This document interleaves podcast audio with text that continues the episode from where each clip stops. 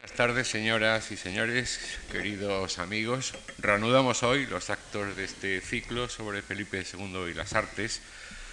lamentando mucho las molestias que hayamos podido causar a alguno de ustedes por la cancelación de la conferencia del, de antes de ayer, pero sobre todo lamentando la causa, eh, la pequeña afección gripal del profesor Pérez Sánchez, a quien agradecemos muchísimo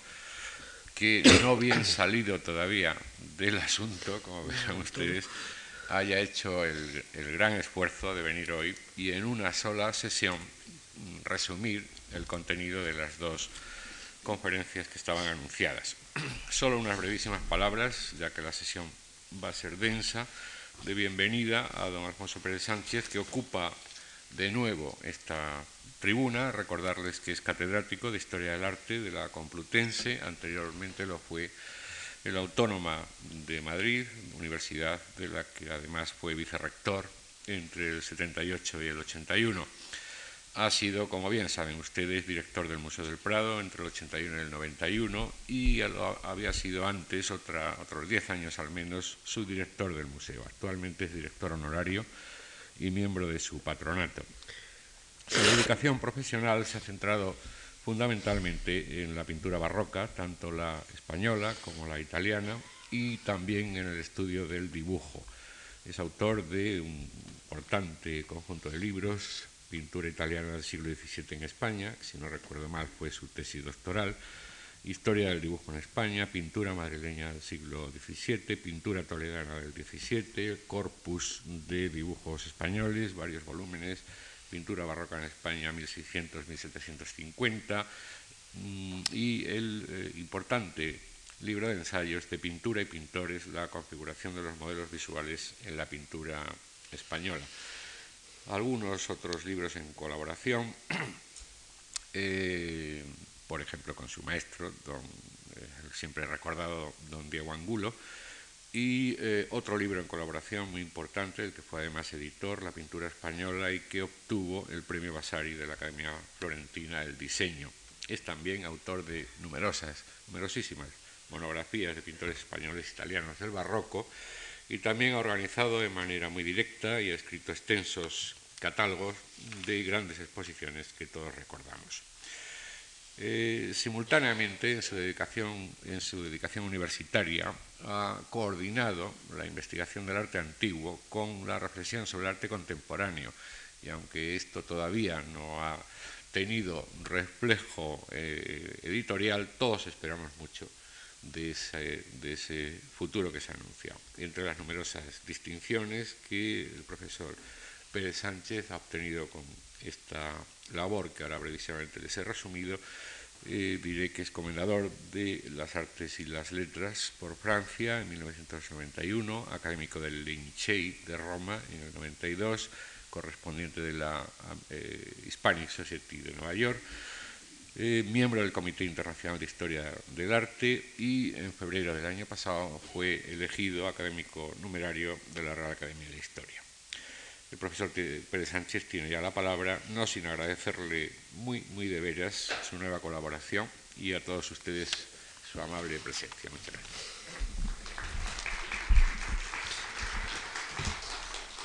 Muchas gracias ante todo por las cordialísimas palabras de bienvenida y unas palabras también de disculpa a quienes el martes pasado quisieron venir a escucharme y se encontraron con la puerta cerrada. Eh, una indisposición impensada, me retuvo en cama y aunque todavía me encuentro un poco convaleciente, no he querido faltar en el, desde el momento en que por lo menos me sentía con ánimos de resumir lo que hubiera constituido el tema de las dos lecciones previstas. Felipe II y, los y sus pintores del Escorial. En las conferencias previas, o en las, al menos en las que están inscritas en el curso, supongo que se habrá hablado intensamente de lo que Felipe II representa en la historia del coleccionismo español y cuál fue su extraordinaria devoción a las artes y su empeño en reunir obras de subidísima belleza.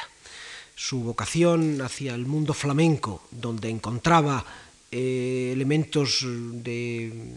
devoción fundamentalmente. Eh, su actitud de paladín de la contrarreforma le llevaba a entender y advertir cuánto de eh, religiosidad profunda había en la pintura de los Países Bajos del siglo XV y de comienzos del XVI, y una orientación importante de su colección, que se refleja en lo que en el Escorial dejó, se volcaba hacia el mundo flamenco.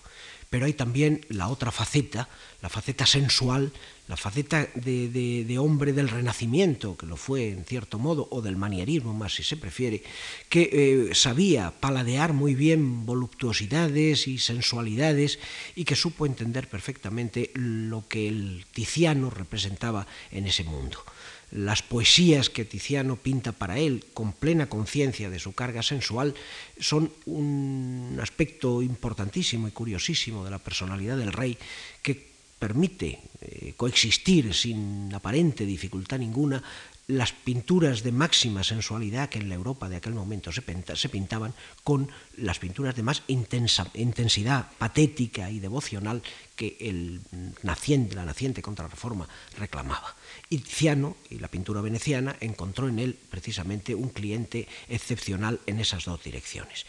Y por supuesto también una tercera, la tercera del retrato. Y en el retrato también Felipe II vuelve sus ojos por una parte a Flandes, Antonio Moro es en cierto modo su retratista de cámara durante mucho tiempo, y por otra parte a Tiziano, a quien encarga retratos propios, de quien posee retratos de su padre, del emperador, y de quien eh, acopia también algunos otros retratos importantes de personalidades del momento.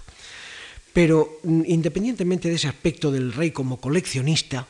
la erección del Escorial representa un desafío importantísimo para el artista, para el patrono, para el rey, que tiene que decorar, que tiene que completar con una decoración figurativa el enorme, la enorme máquina cargada de significados que el Escorial representa. Para el, Escorial, en su grande dimensión y en su triple carácter de monasterio, de palacio y de sepulcro,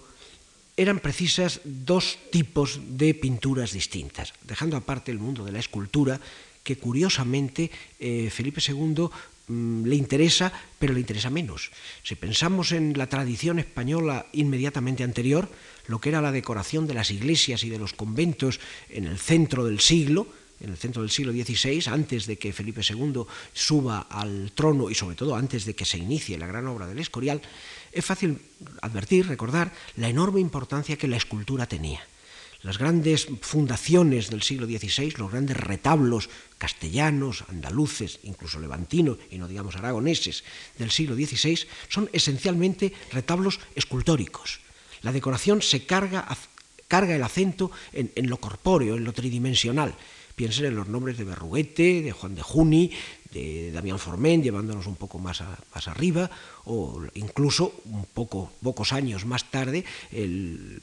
contemporáneamente, vamos, los retablos del bajo renacimiento andaluz y más tarde incluso el predominio enorme de los grandes retablos escultóricos que en la Andalucía de Montañés representan, tienen, por ejemplo, o en la propia Valladolid, la enorme supervivencia de esa tradición escultórica en los retablos de Gregorio Fernández. El Escorial, sin embargo, es un edificio que casi desde su origen está mucho más volcado al mundo italiano. Y en el mundo italiano la pintura es lo esencial a la hora del recubrimiento decorativo. Y la doble dirección que les decía es, por una parte, los lienzos que han de cubrir altares y, por otro lado, los frescos que han de cubrir muros y bóvedas. Al principio, cuando el mm, Escorial se concibe y cuando está en condiciones de empezar a recibir decoración, el pintor favorito, el que mejor había entendido e interpretado los deseos, el pintor español me refiero, que había interpretado mejor los deseos del monarca, era Gaspar Becerra.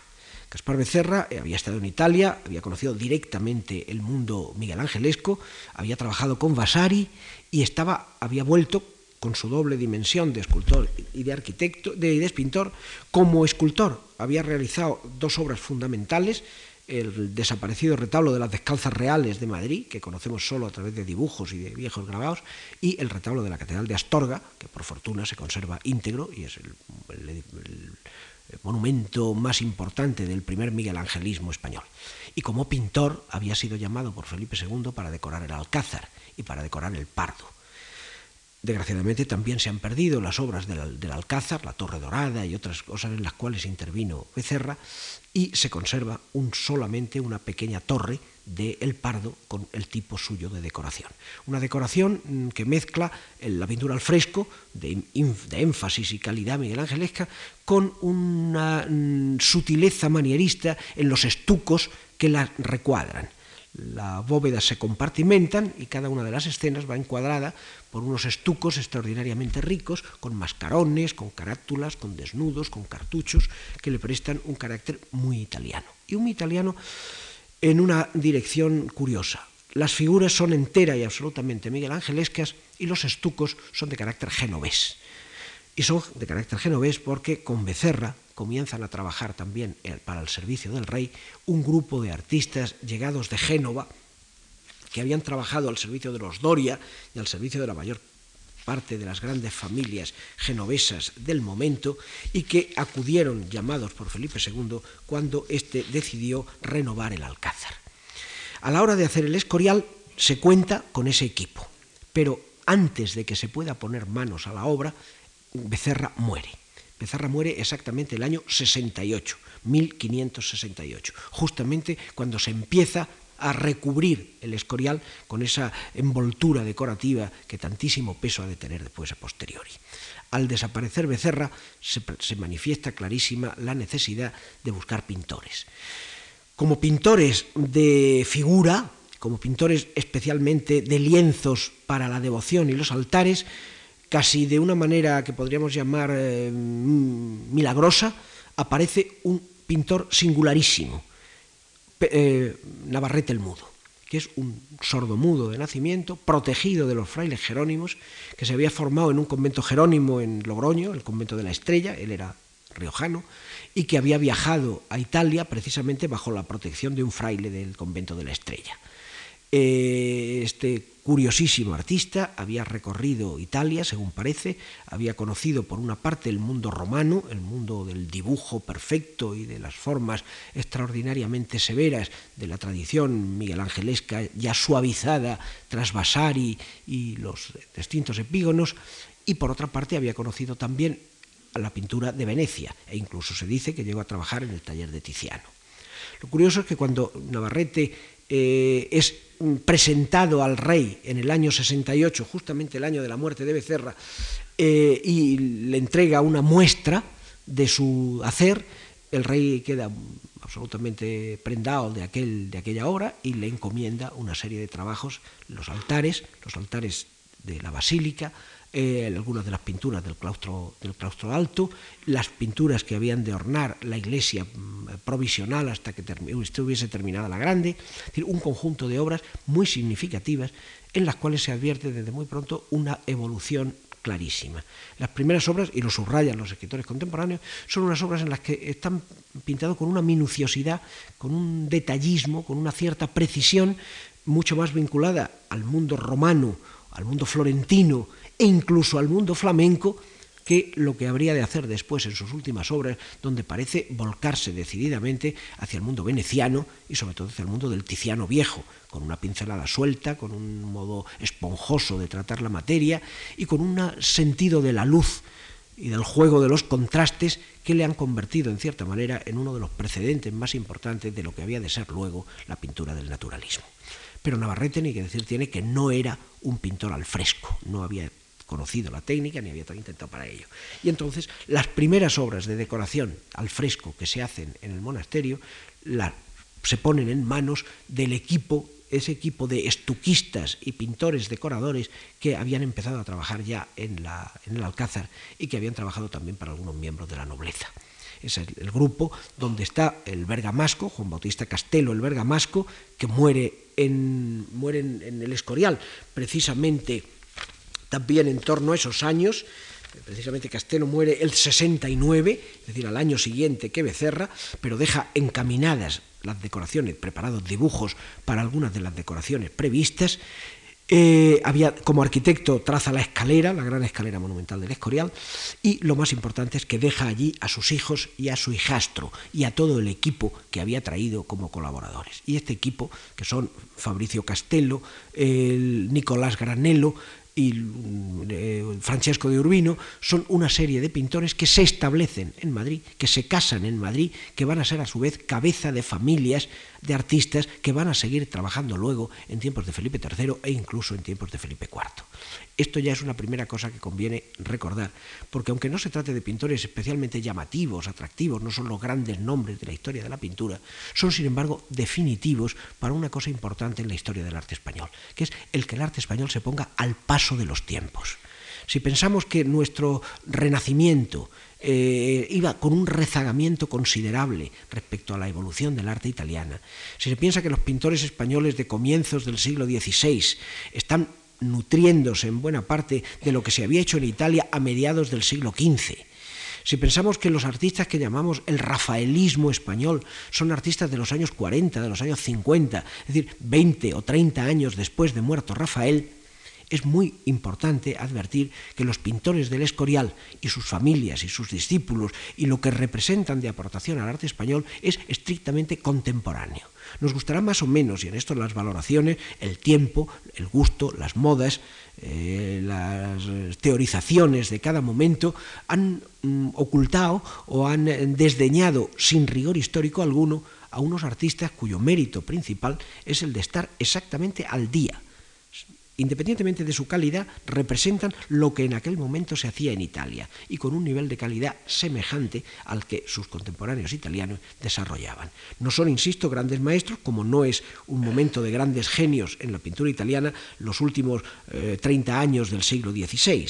pero mm, lo significativo de estas gentes es que son el punto de partida de la actualización del arte español. Y sus hijos, sus descendientes, son los que les toca vivir la transformación del manierismo al naturalismo e incluso algunos de ellos van a dar pasos importantes en la nueva dirección. Pero no tan solo este grupo de artistas, voy a hacer una introducción general y después comentaremos a cierta velocidad diapositivas. Este grupo de artistas realizan las decoraciones que podríamos llamar secundarias.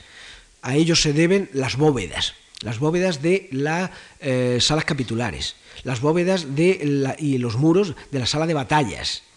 los elementos decorativos de distintas dependencias, la, celda del prior, la celda del vicario, las antesacristías, las bóvedas de la sacristía, todos elementos de carácter eh, más menor y decorado con algo que en España se presentó en aquel momento como una enorme novedad, los grutescos. Los grutescos mm, desarrollados en extenso no se habían visto en la pintura española hasta este momento, aunque nos parezca un poco tardío. No son exactamente los grutescos menudos de la escuela de Rafael, son grutescos de tono entera y absolutamente manierístico, como los que hacían la familia Alberti en, en Roma en los mismos años. Pero es curioso que en España se entendieron como una sorpresa. Y el padre Sigüenza, el cronista del Escorial, subraya precisamente en ellos que esta manera de pintura es nueva en España y aún en Italia no ha mucho que resucitó después de largos años de muerta y olvidada. Y comenta el padre Sigüenza precisamente esta significación posible de los, de los grutescos, porque los grutescos, esto es mezcla de monstruos extraños, de híbridos vegetales y animales, de animales con, de humanos con cola de pez o con cola de, ave, de plantas que terminan en unos capullos que se hablen dando nacimiento a una figura humana, arquitecturas irreales, arquitecturas completamente imposibles, como en la cuarta estilo del viejo mundo pompeyano que todavía no se había descubierto, todo este tipo de, decoración eh, admite mm, dos ángulos de visión. Quienes ven en ellas exclusivamente unos caprichos decorativos y quienes, por el contrario, querían, quieren ver en ellos unas significaciones de carácter simbólico o alegórico. Es curioso que el padre Sigüenza, teórico y teólogo, mm, lo toma exclusivamente como cosa decorativa, no ve en ellos ninguna intención especial. Sin embargo, algunos teóricos italianos del mismo tiempo, Pirro Ligorio, por ejemplo, dice, si bien al vulgo le parecen mentiras fantásticas todos esos símbolos y cosas industriosas hechas no sin misterio, algunos, eh, si bien los modernos, imitando a tales antiguallas, No, si bien al vulgo le parecen mentiras fantásticas, todos esos símbolos y cosas industriosas están hechas no sin misterio, si bien los modernos, imitando tales antiguallas, las hacen sin significado y sin historia. Es decir, eran conscientes en el mismo siglo XVI que algunas de estas pinturas del pasado podían tener una significación simbólica, alegórica o misteriosa.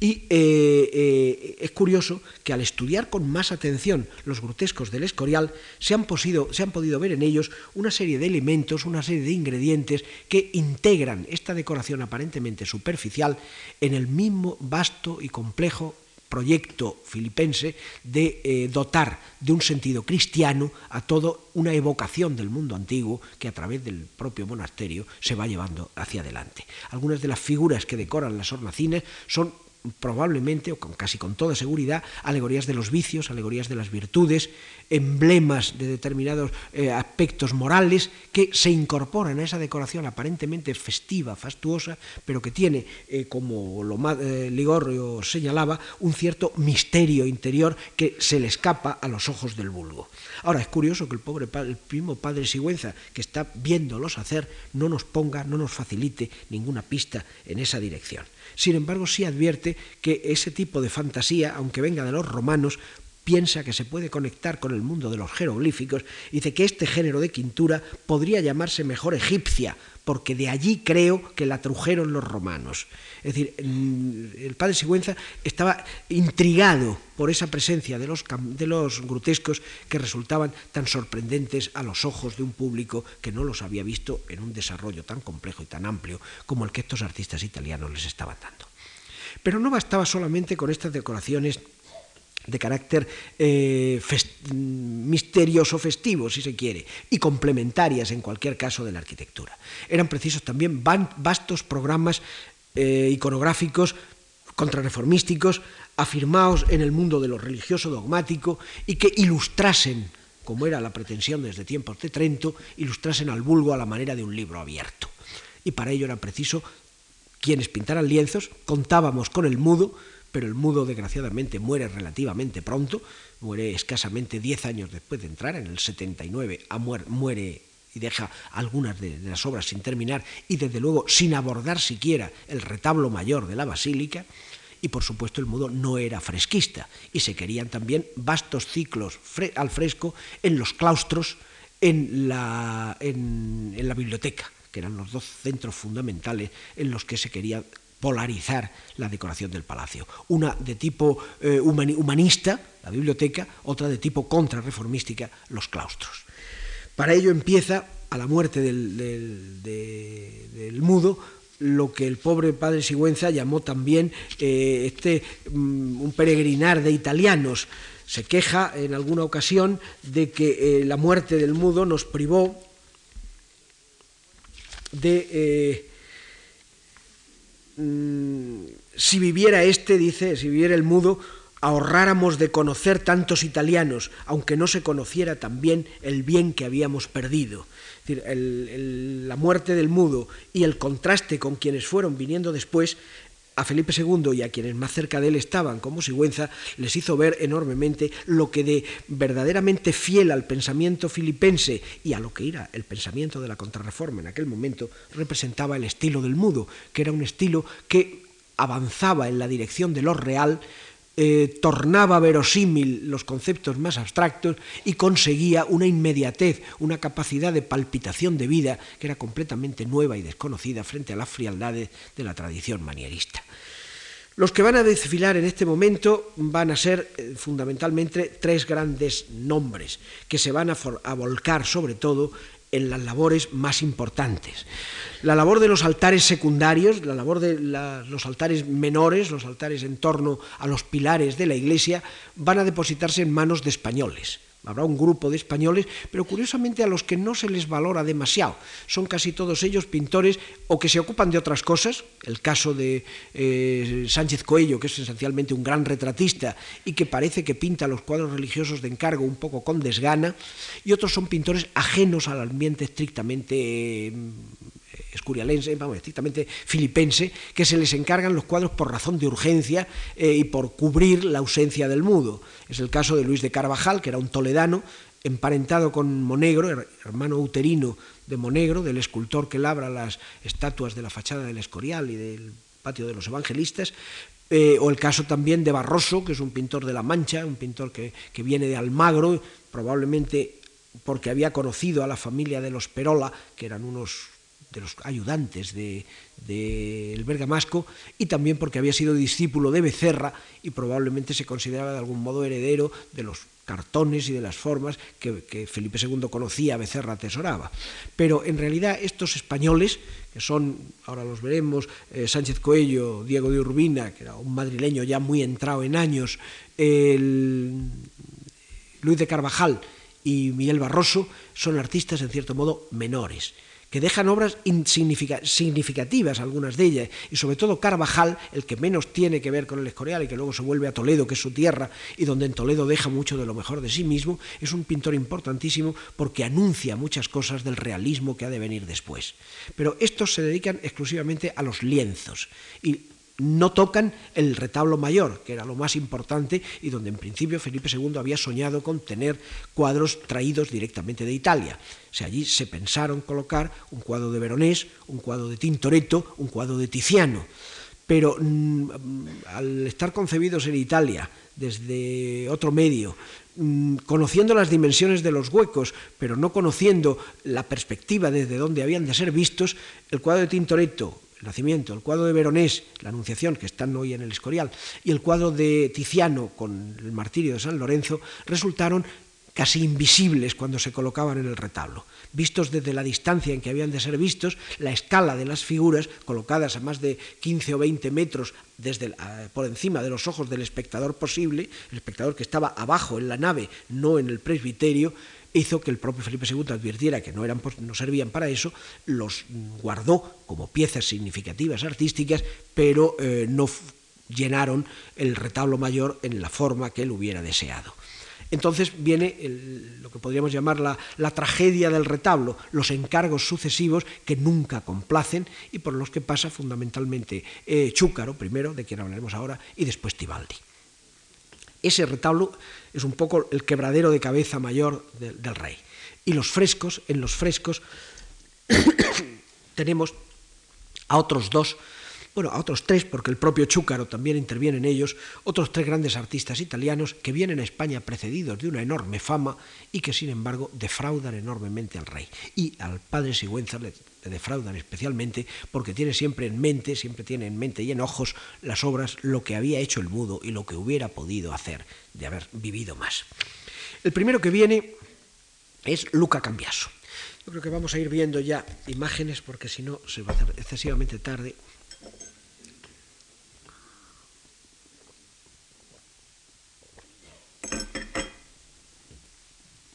Ahí tienen, si se pudiera apagar esta luz un detalle del techo de, la, Torre del Pardo como ejemplo de lo que era el arte de, el arte de, Becerra, lo que hubiera sido eh, las bóvedas del Escorial si hubiera sido Becerra el que hubiera realizado su, su decoración. La siguiente. Aquí tiene un detalle en color donde se advierten los estucos, estos estucos dorados con cartelas manierísticas, con figurillas en relieve que eh, constituyen lo más característico del mundo, del mundo genovés esa mezcla de lo romano en los dibujos, en las anatomías. Curiosamente, para esta pintura tuve la fortuna de descubrir hace unos años entre los dibujos del Museo del Louvre atribuidos a anónimos miguelangelescos, discípulos de Miguel Ángel, e incluso alguno con alguna atribución a Daniel de Volterra, el pintor que eh, cubrió las desnudeces del juicio final, un dibujo preparatorio para la figura de Mercurio y de Minerva en este episodio de la entrega del escudo a Perseo. fíjense, el desnudo, en el desnudo, en el dibujo, es todavía más, más evidente la dependencia de, de Becerra respecto a Miguel Ángel. Aquí tienen la pequeña tablita que sirvió de introducción a Navarrete el Mudo, al ser presentado a Felipe II. Esta tablita, con el bautismo de Cristo, estuvo mucho tiempo en, en, la celda del prior, se describe siempre en la celda del prior como un objeto importante y hoy está en el Museo del Prado. Es lo que les decía hace un momento, eh, una muestra de que, aunque siempre estamos acostumbrados a ver, pensando en el Navarrete del final de su vida, en el Navarrete discípulo de Tiziano, aquí se advierte un hombre de formación más bien romana, con una precisión en el dibujo que no está tan lejos, fíjense el desnudo, los brazos musculosos del San Juan o del Cristo, no están tan lejos de lo que Becerra representaba, con unos colores claros y con una técnica mm, precisa, dibujística, adviertan el modo de plegar en las figuras de los ángeles, con una solemnidad y una fuerza en la que eh, lo que predomina esencialmente es el mundo, el mundo romano. Las pinturas de... Esta es quizá la, la que más elogian las fuentes, desgraciadamente está en muy mal estado de conservación y no es posible obtener una buena foto en color, pero les da idea del de el Navarrete de amplio, de amplio empuje. Esta figura de San Jerónimo, con un estupendo y naturalista león bebiendo en primer término, cuenta, comenta el padre Sigüenza que es admirable en todos los términos, pero que es quizá excesivamente minuciosa en el tratamiento del paisaje, aquí apenas se advierte, pero fíjense en primer término, las piedrecitas, las florecitas, los guijarros, todos estos elementos, e incluso en la lejanía, un algo que tiene de proximidad a la, a la delicia flamenca. Eh, y fíjense también incluso los pliegues de, la túnica eh, quebrada, con esas formas angulosas tan próximas a ciertas formas eh, del nórdicas. Curiosamente esto mm, va a ir desapareciendo, de modo que aunque se ha dicho siempre que, que Navarrete fue discípulo de Tiziano, en realidad más podría pensarse que el discipulado eh, lo realiza en el propio Escorial cuando va estudiando los cuadros de, de, Tiziano viejo que van llevando al Escorial, porque cuando él llega allí su técnica no es exactamente la del Tiziano que se mostrarán sus últimas, sus últimas obras. El padre Sigüenza comenta de este cuadro eh, con una cierta eh, humor, el que eh, para ser el desierto es demasiado fértil, es demasiado verde, demasiado fresco, demasiado jugoso y contrasta con las intenciones del santo de retirarse a un lugar yermo y a un lugar eh, áspero para la penitencia. El más famoso de, los, de sus cuadros de este momento primero es el martirio, foco por favor, es el martirio de Santiago, con unas, con unas lejanías con la figura del Santiago, muy al servicio del dogma y muy eh, penetrado de la necesidad de explicar, de que los cuadros sean como libros abiertos, mm, Navarrete y los restantes pintores del Escorial recurren muchas veces a artificios que en Italia ya no se usaban y que habían sido fundamentalmente em, utilizados en la Edad Media. Es el colocar en un mismo cuadro varias escenas en primer término, el santo en el momento más importante o más significativo o, solamente de modo presentativo con sus atributos y luego en el paisaje escenitas de su vida, pasos de su vida. Aquí es la degollación en primer término, pero lo que se representa en el, segundo término es la batalla de Clavijo, la presencia de, San, Santiago con el caballo blanco eh, venciendo a una, a una morisma que llena por completo el fondo del cuadro el patetismo de la, imagen, eh, la impresión esta extraordinaria del cuchillo penetrando en la garganta y la sensación de entrega, de éxtasis, a la vez en contraste con la violencia del sayón, es algo que hizo fortuna, que impresionó enormemente en el ámbito español, que no tiene paralelo en ninguna otra pintura de su tiempo ni de las inmediatamente sucesivas, pero que, por ejemplo, eh, muchos años más tarde, en 1603, eh, Francisco Ribalta la tomará al pie de la letra en su lienzo principal del retablo de Algemesí. Y eh, Vicente Carducho, un italiano, hijo de uno de los que hablaremos después, vinculados al Escorial, se inspira también directísimamente en ello a la hora de pintar ya en los años 20, en 1620, la degollación de San Juan del monasterio del Paular de las figuras de santos que llegó a concluir, solamente terminó las parejas de apóstoles, aquí tiene el San Pedro y San Pablo, dos figuras solemnes, monumentales. Aquí ya empieza a utilizarse el color de una manera más densa, al modo veneciano, y las, las arquitecturas del fondo y los celajes mucho menos precisos en el diseño, buscando mucho más ese efecto casi impresionista del Tiziano Maduro, de la pintura veneciana, que tanto habría de entusiasmar después a los, a los barrocos plenos, empezando por eh, Rubens en Flandes o la técnica que Velázquez aprende de él, pero que en este caso concreto, en el San Pedro y el San Pablo, eh, tiene mucho de evocación también de las figuras de Rafael. El, Platón y el Aristóteles de la escuela de Atenas están detrás de los, apóstoles que acabo de mostrarle. Y aquí tienen el San Juan y el San Mateo, también del mismo tipo, con esta eh, eh, intensidad colorista que va adquiriendo y esa pincelada cada vez más suelta, y a la vez, fíjense los pliegues, en vez de ser quebrados, como hemos visto en esos cuadros primeros, adquieren una redondez y una cierta blandura que está denunciando la presencia de esos modelos del viejo Tiziano que están llegando simultáneamente al Escorial en estos años. Estos son pinturas relacionadas, hechas todas en la década de los, de los, 80, de los 70 eh, del 71, 72 hasta su muerte en el 79. Y a la vez estos otros cuadros de composición más compleja, donde el, ambiente podría ser eh, de, inspiración rafaelesca, eh, donde el naturalismo y el movimiento es nuevo y visto en Flandes, perdón, visto en Venecia, y donde se introducen una serie de elementos eh, caseros, domésticos, de ambiente, que anticipan enormemente lo que ha de ser después el naturalismo avanzado del siglo XVII y que es consciente de que aquello eh, lo demandaba el tiempo y, la, y las formas, eh, los introducía incluso contra la voluntad o por lo menos con, cierto shock por parte del propio Felipe II. El cuadro este de la Santa Ana con la familia de la Virgen eh, es aceptado y es colocado en la, en la, capilla de la iglesia vieja, pero es curioso que en el contrato para los cuadros siguientes Felipe II le exige que no pinte ni perro ni gato.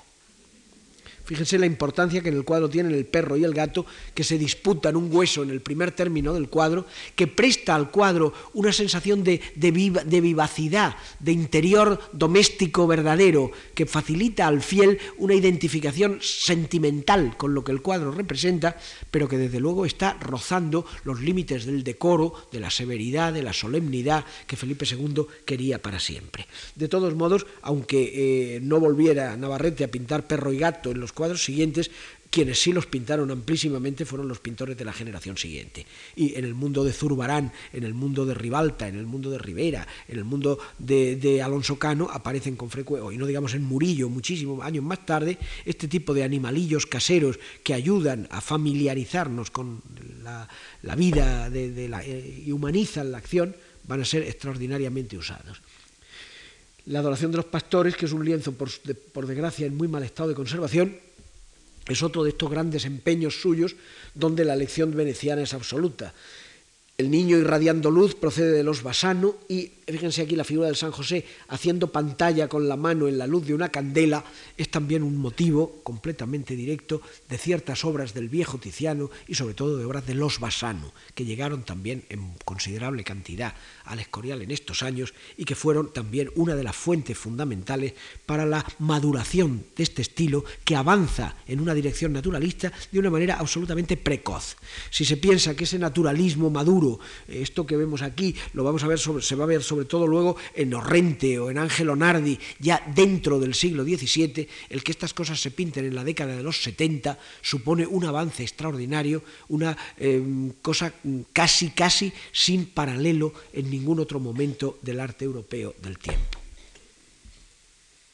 Y la última obra que dejó inacabada el mudo, el entierro de San Lorenzo, cuando San Hipólito baja con los, a las catacumbas a rescatar el cuerpo y darle sepultura, es un cuadro concebido en escena nocturna, con un efecto de noche, eh, no se puede hablar por supuesto de caraballismo, pero sí por supuesto de, de, basanismo llevado a sus últimas consecuencias. Fíjense ustedes también la figura del niño que sopla la antorcha en la parte inferior derecha, que es un motivo tomado de la antigüedad. La, eh, cuenta Plinio de un pintor griego que fue excelente en representar los efectos de luz sobre la carne y celebra especialmente un niño que sopla un tizón que le ilumina la cara. Eso lo copia el Greco en el cuadro de, precisamente estos días ha salido a venta una excepcional obra del Greco con este asunto y aquí eh, también lo incorpora el Navarrete a su, a su concepción. El desnudo del santo sigue teniendo mucho de, de Miguel Angelesco, de grandioso,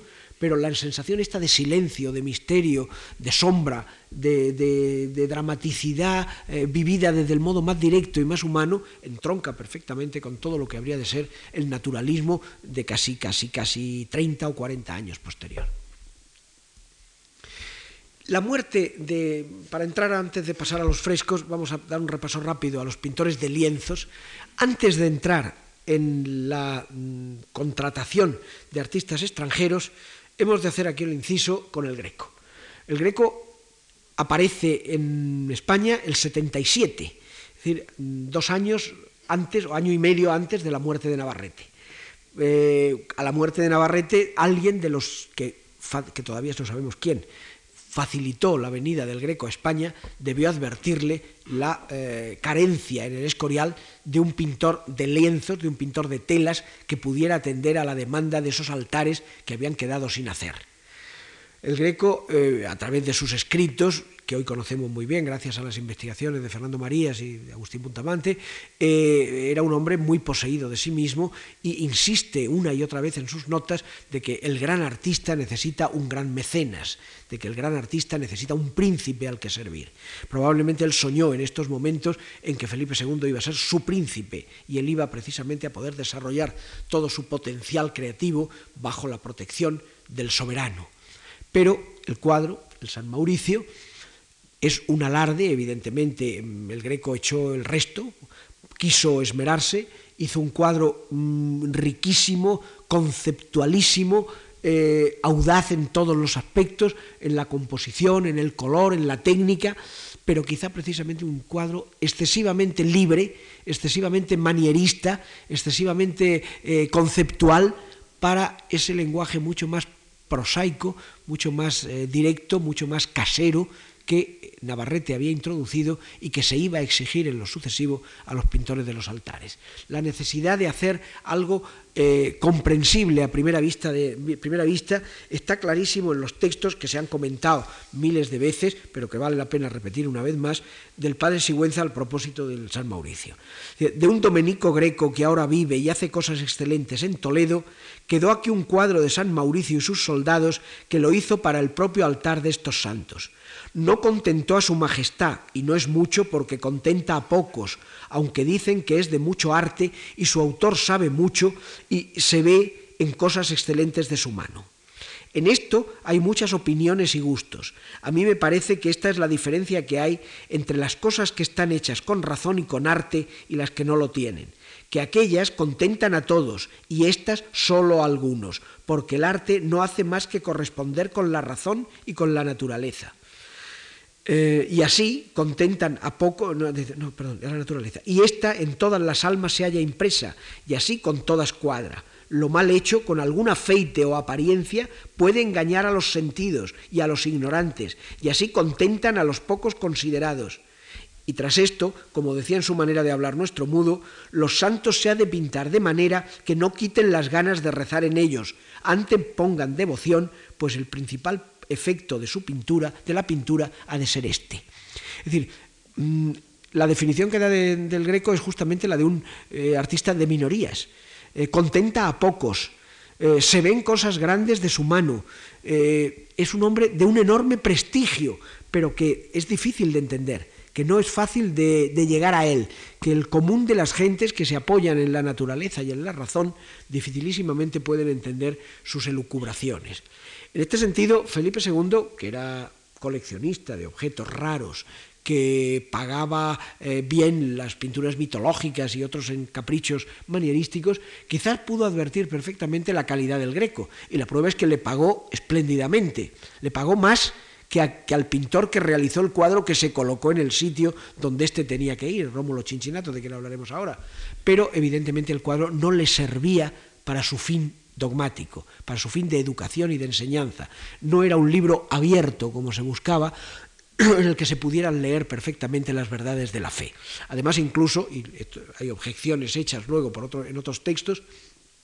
sorprendió que, que siendo el martirio del santo, el martirio se relegase al segundo término. El martirio está en la parte lateral eh, izquierda, baja. Lo que se ve es la invitación al martirio. Es decir, diríamos más, es una pintura más conceptual que narrativa. y en este sentido evidentemente no respondía a ese eh, modo exigido, directo y sencillo que Felipe II gustaba. Fíjense, la escena del martirio está en el segundo término y aún en el tercero estas figuras evanescentes de los restantes compañeros del, martirio, evidentemente tuvieron que sorprender enormemente en su momento. Felipe II mm, no volvió, por supuesto, a recurrir al Greco, y el Greco, como sabemos todos, se refugió en Toledo, y allí, como escribió Palavicino, halló mejor patria. Del, el más importante de los pintores que va a suplir la falta del mudo en los altares es Sánchez Coello. Sánchez Coello es bien conocido como retratista, era ya un pintor de importancia en la corte, había hecho pintura religiosa, los retablos del Espinar y el de Colmenar, de Colmenar Viejo, pero mm, eh, había empezado también a trabajar al servicio de Felipe II, haciendo copias de las obras que llegaban en mal estado. Gracias a esta copia de Sánchez Coello que se conserva en el Esporial, conocemos cómo era el Noli Me Tangere de Tiziano, que llegó deshecho por la humedad y por los golpes, y del cual el mudo recortó lo que se pudo salvar, la cabeza de Cristo, que está hoy en el Prado, pero la figura de la Magdalena se perdió del todo. De todos modos, Sánchez Coello, a la vista de lo que quedaba, reconstruyó en otro lienzo el cuadro que lo tienen aquí. Y esto probablemente hizo que Felipe II contase con él para la decoración de los altares. Las pinturas de, Sánchez Coello son interesantes, pero mm, resultan al lado de las del mudo bastante más arcaicas. Son figuras muy, dibujadas, muy detallísticas. No en balde eh, Sánchez Coello se había formado con, con Antonio Moro en Flandes y eh, la minucia con que están tratados las dalmáticas, los bordados, aparece clarísima. Fíjense, por ejemplo, cómo en estos que son San Esteban y San Lorenzo los bordados de sus dalmáticas reproducen perfectamente las escenas de los martirios a través de estampas. Sánchez Coello, que es un retratista espléndido, carece de capacidad inventiva, imaginativa y casi todas las imágenes religiosas están apoyadas en estampas ajenas. Esto es un recurso que utilizan muchísimo los artistas españoles, no solo los del 16, sino también los del 17, y es un trabajo vivo hoy mismo que se están empezando a publicar repertorios de estampas y que se conocen mejor toda la labor de los grabadores flamencos e italianos del siglo XVI, el ir rastreando en estas artistas que las utilizan como repertorio eh, común de modelos, cuáles han sido las que han utilizado. Esto copia casi al, pie de la letra un grabado de Cornelis Cort, el otro, el de San Esteban, es también otro grabado flamenco de, de Dierix, y aquí, en el San Vicente Mártir y San Jorge, el bordado, no tengo el detalle, pero el bordado del San Vicente, que es la nave que lleva sus restos hasta el Cabo de San Vicente, hasta Portugal, está copiado literalmente de una estampa de Bruegel, de Bruegel el Viejo. Es decir, que este Felipe II, junto a su biblioteca y sus colecciones de pintura, reunió una fabulosa colección de estampas, que hoy afortunadamente ha sido ya publicada íntegramente y reproducida y podemos manejarla todos,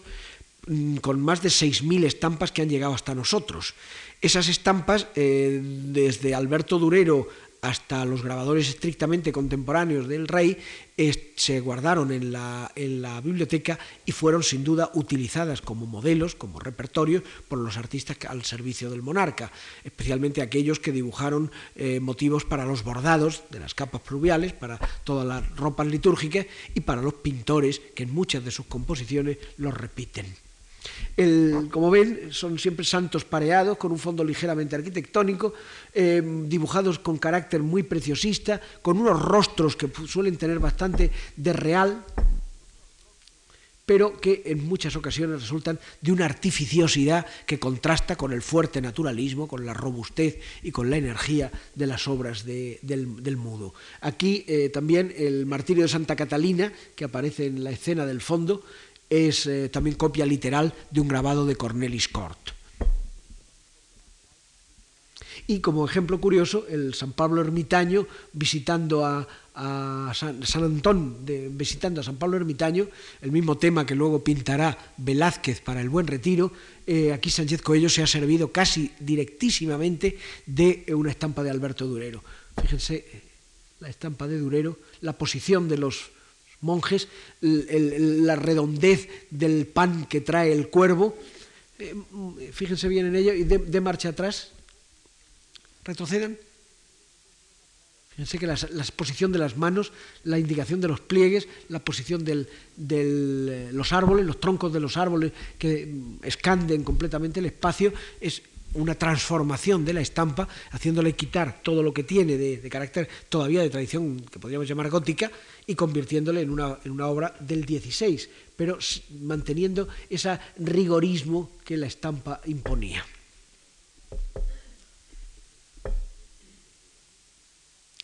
Más, más elegantes son estas dos figuras de San Benito y San Bernardo, con un cierto tono eh, de, gusto caligráfico y donde lo más importante es sin duda la energía de los rostros, donde el hecho de que Sánchez Coello fuese retratista se muestra bien a la hora de conseguir un tono muy individual en las cabezas.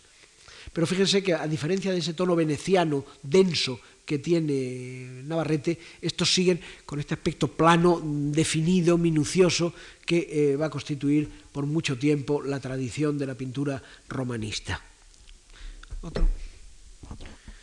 Carvajal, de quien les he hablado antes, es algo parecido también. Pero Carvajal, que viene de Toledo, que viene de la órbita toledana, eh, tiene, y que sobre todo había estado en Roma, Carvajal había vivido en Roma muchos años y había sido eh, académico de San Lucas, tiene eh, algunos elementos de novedad que parece que mm,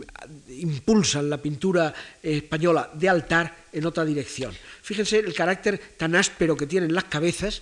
el carácter enérgico, el gusto por los escorzos audaces, la manera de marcar los pómulos, las sombras muy densas, el naturalismo del niño, San Blas, el patrono de las anginas, el niño lleva las manos a la garganta buscando la curación del santo, es, y también la riqueza casi, casi, casi mudéjar, casi de recuerdo oriental que tiene la presencia de los oros y el manto sobre todo del San Blas de la derecha.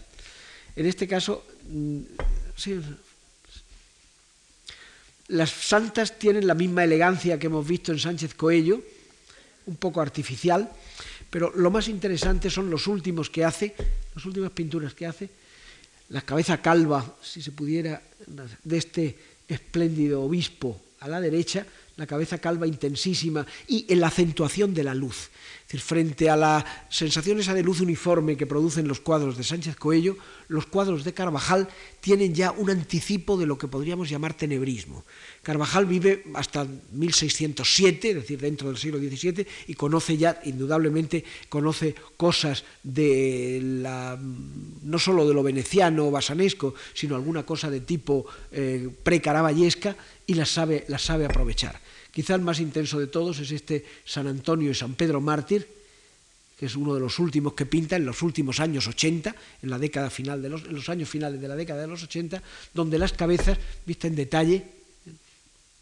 fíjense ustedes la intensidad realística de la cabeza de San Antonio, la energía del San Pedro Mártir con el hacha clavada en la cabeza, que si mm,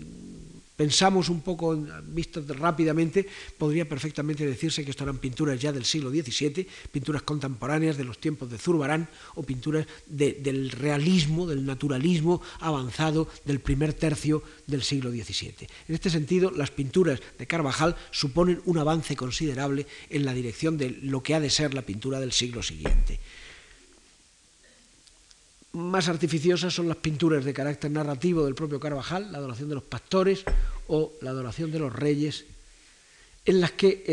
es evidente, ahora lo veremos, el eco ya que ha recibido de los pintores italianos que están pasando y que han llegado con el prestigio de lo, de lo, de lo nuevo. Chúcaro o Cambiaso influyen muchísimo en estas composiciones últimas de, Carvajal en el Escorial antes de volverse para Toledo, donde luego dará la, cosa más avanzada de su estilo. Pero eh, en esos santos, en algunos de esos santos, especialmente en sus cabezas, es donde se advierte lo mejor de este artista. Queda Diego de Urbina, que es mucho más amanerado, es, un hombre era ya viejo cuando es llamado al Escorial, tiene una evidente elegancia, casi todos sus cuadros son de figuras femeninas y es el que resulta un poco más arcaico. Este hombre era ya un hombre casi cincuentón cuando se le llama y era difícil que cambiara las formas. Y lo que hace es eh, modernizar ligeramente lo que en Toledo y en Madrid se había hecho en el mundo de Correa del Vivar y de los artistas de la generación anterior.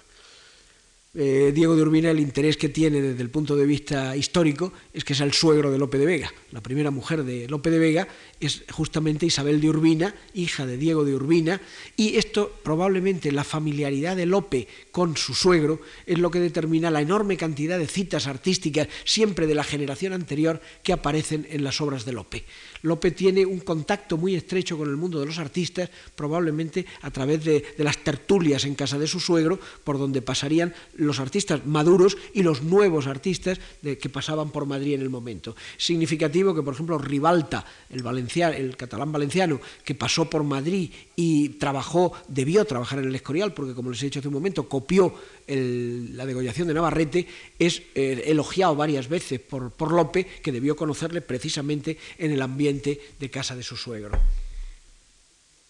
Este es también Diego de Urbina, con esa verticalidad solemne todavía eh, rafaelesca, es decir, esto sí que es un arcaico en relación a los que acabamos de ver.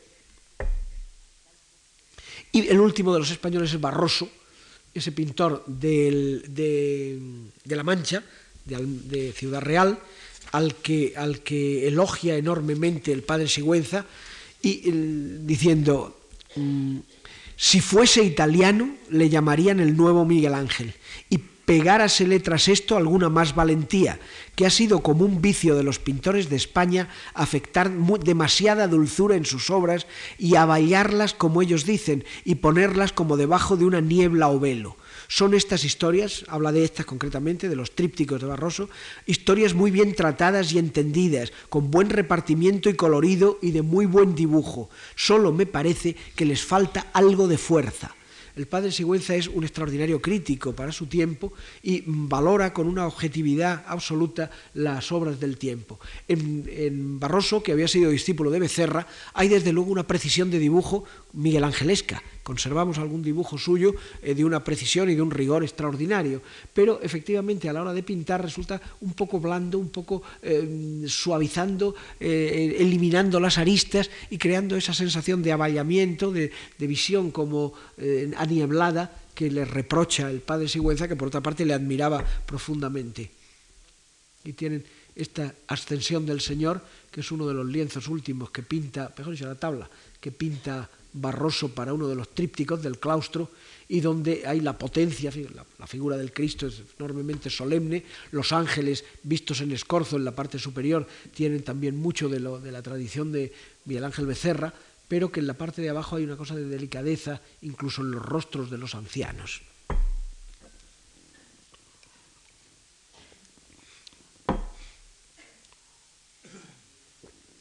Y pasamos a los italianos. Los italianos primeros, como ya he dicho, fueron los decoradores. Aquí tienen la sala de batallas en la que se ve sobre todo la decoración de la bóveda. Una bóveda decorada de recuadritos y grutescos que reproducen con, exactamente al paso muchas cosas semejantes a las que se ven en las galerías, por ejemplo, de los Uffizi, que se pintaron unos pocos años antes bajo la dirección de Vasari y con todo el grupo de los toscanos, de los manieristas toscanos. La venida de estos artistas genoveses pasados por Florencia representa, como les decía hace un momento, la puesta al día, absolutamente la puesta al día del arte español respecto a lo que se hace en Italia en los mismos momentos. Las batallas tienen un interés de curiosidad. Felipe II quiso reproducir sus triunfos, que no fueron muchos, pero vamos, mm, algunas batallas, algunas escaramuzas con los turcos en el Mediterráneo, algunos encuentros con el mundo francés y sobre todo mm, salvar el memoria, la memoria de una batalla de la Edad Media, la batalla de Higueruela de Juan II, que eh, precisamente mm, había aparecido en el Alcázar de Segovia una sarga de finales del siglo XV donde se había pintado la batalla de Higueruela y había aparecido enrollada en, junto con unos tapices en un desván del Alcázar de Segovia en un estado lamentable de conservación. Y Felipe II quiso eternizar aquella batalla medieval de sus remotos antepasados que había sido desplegada como un eh, panorama con un detallismo extraordinario e hizo quiso que se la copiase en los muros del Escorial y que como complemento de esa larga batalla de Higueruela se colocase en las otras batallas suyas contemporáneas. Es una cosa curiosa donde está presente también el sentido histórico, el deseo de conservación que Felipe II tenía casi obsesivo y que le llevó a, crear esa cosa maravillosa, sin equivalente casi en el mundo, que es el, archivo de Simancas, donde la clasificación de los documentos es de un rigor, de una precisión y de una eh, modernidad, si se quiere, absolutamente ejemplar. Pues ese deseo de guardar todos los testimonios del pasado, incluso en este caso los que eran gráficos de una sarga medio perdida, le llevó a hacer reconstruir sobre el muro esto y luego completarlo con otras. Aquí trabajan mm, los hijos del, bergamasco, eh, Fabricio Castello, que después será padre de Félix Castello, un pintor del contemporáneo de Carducho, discípulo de Carducho, eh, y Nicolás Granello, que es hijo de la primera mujer del Bergamasco, hijastro suyo, y que le acompañaron en la avenida y son los que realmente realizan casi todo el conjunto de las bóvedas y de la mayor parte de las batallas. A este equipo se agregó después el equipo que vino con Luca Cambiaso, de quien hablaremos inmediatamente, y que vino también con su hijo Horacio, con su discípulo Tabarone y con otro grupo de, de oficiales. Hay que pensar que los grandes artistas del Renacimiento, del XVI, incluso los menos grandes, eh, concebían la, realización de una obra de arte de manera distinta como la podemos concebir después del mundo romántico. Para ellos lo importante era la idea, el, juicio, y ese juicio se expresaba en los dibujos y en los cartones. La ejecución material tenía ya algo de mecánico, y esa ejecución mecánica se dejaba muchas veces en manos de oficiales. El artista creaba, dibujaba, preparaba, pero la materialidad de la ejecución se consideraba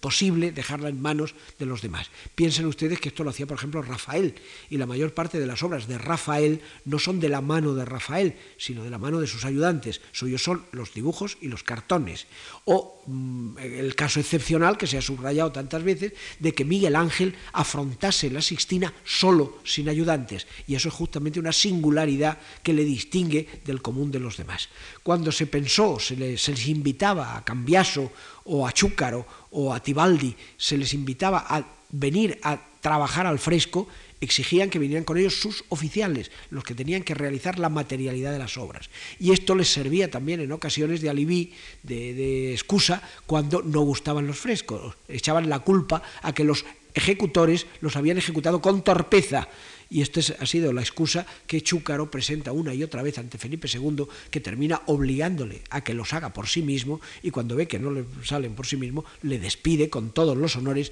pero le despide. Aquí, como les digo, los dos equipos, el que había traído el Bergamasco, que a la muerte del Bergamasco se quedan solos, y los que acompañan a, Cambiaso, que eh, comparten los trabajos del otro equipo mientras su maestro pinta en lienzo, eh, son los que realizan la sala de, la sala de las batallas.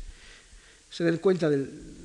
detallismo con que esto está hecho, la enorme cantidad de, personajes y personajillos. Como documento histórico son absolutamente fabulosas. conocemos todo el equipaje guerrero, cómo se montaba un campamento, qué tipo de personas vivían en él, eh, las pequeñas incidencias de cómo se cuidan los caballos, de, un caballo que se escapa, cuál es el los ingredientes de la, la artillería, todo está pintado con una seguridad narrativa absolutamente ejemplar, pero también con una cierta monotonía que les priva del carácter de obra artística.